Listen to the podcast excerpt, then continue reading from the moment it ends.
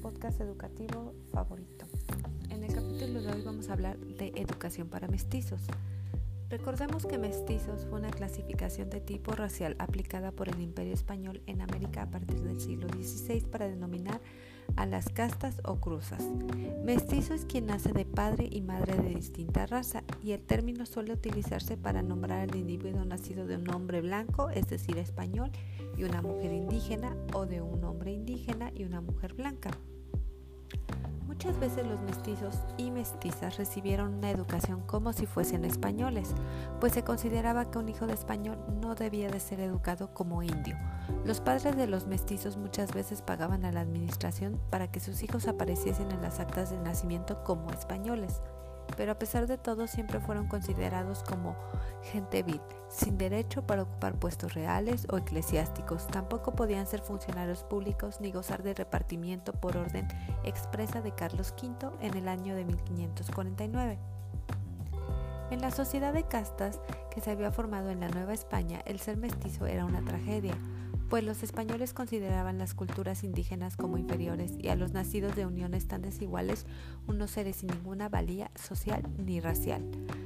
Dos instituciones educativas se dieron el tiempo de su ramaga para atender a los mestizos, una y otra de muy diferente estilo y con muy diversas consecuencias para sus educandos, el Colegio de San Juan de Letrán y el Colegio de Nuestra Señora de la Caridad.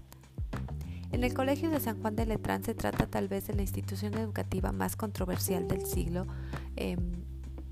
XVI. Em, en la Nueva España su función fue clara, resolver el problema que planteaba la población mestiza. Por eso no es de suponerse que operaba ya en 1529 y que su creación fue obra de los franciscanos, no solo por vocación de estos de resolver los problemas sociales vigentes, sino porque en su funcionamiento se advierte la utilización del régimen misional que ofrece una constante proyección a futuro en obra de los educandos. Al año siguiente se iniciaron los cursos en las universidades de México, abierta para los naturales y los hijos de españoles, y nadie pensaría que esta nueva casa de estudios superiores se admitiera a los mestizos. En el Colegio de San Juan de Letrán, la enseñanza comprendía la doctrina, doctrina cristiana, la lectura escritura, pero superando esto, los alumnos se organizaban en dos clases.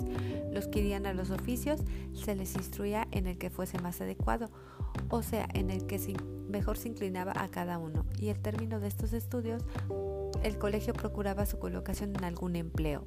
Y los que irían a la universidad eran introducidos a la dramática y a las artes previas a facultades mayores.